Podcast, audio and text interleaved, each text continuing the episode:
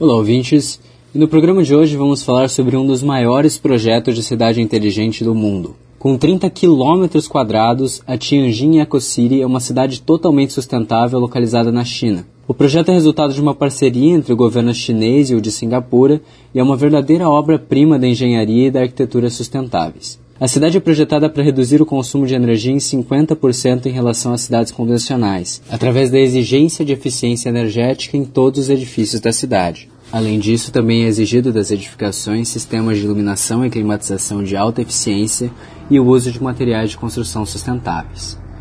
A cidade também utiliza como fonte de energia painéis solares e turbinas eólicas, além de uma central de geração de bioenergia que utiliza resíduos orgânicos para produzir energia elétrica e térmica. Para gerenciamento de resíduos, a cidade contará com um sistema de coleta de lixo pneumático, que utiliza o vácuo para puxar o lixo de todas as partes da cidade para um local centralizado. A eficiência no consumo de água também é uma obrigatoriedade dos edifícios que se encontram na cidade.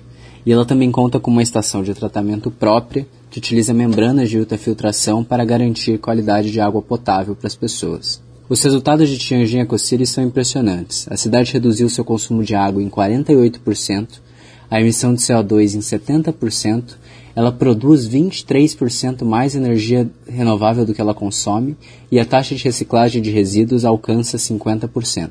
O Brasil enfrenta muitos desafios ambientais e urbanos e precisamos de soluções sustentáveis para enfrentá-los. A Tianjin EcoCity mostra que é possível construir uma cidade sustentável e eficiente mesmo em larga escala, nesse caso para 350 mil habitantes e o Brasil tem tudo para aprender com esse projeto para alcançar esse mesmo objetivo por aqui.